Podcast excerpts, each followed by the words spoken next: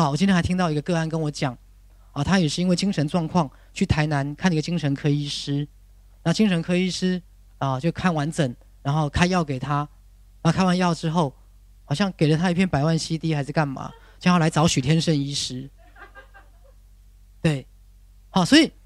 我我就觉得挺有趣的。当你这样子一步一脚印的在做着实实在在的事，好，当你这样一步一脚印的在。做着你心中所相信的事，啊，真的，各位，凭着你心中所相信的，你会创造出最后你眼睛所看到的实相。各位，这就是赛斯心法的珍贵之处。大多数人是因为用你们眼睛看到的来蒙蔽你们心中的真实。各位，曾经也许你们一度你们都有着内在的感受，你们心中都曾经有过你们的相信。可是后来，当你们逐渐长大的时候，你们渐渐的被你们看到的实相，被你们看到的这个世界，而不再相信你们心中所相信的人。不管你们曾经相信过什么，你说，也许你们曾经相信过你是很棒的，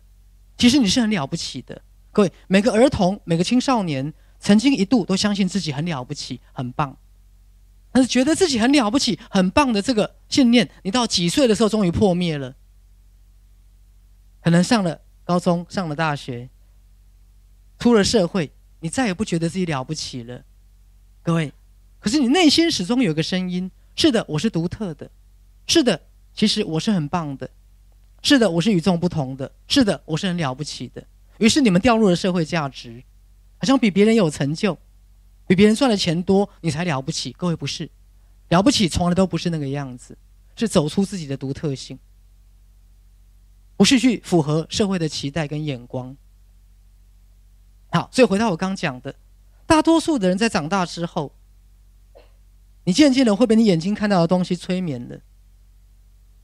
你不再相信你曾经在内心当中相信的东西。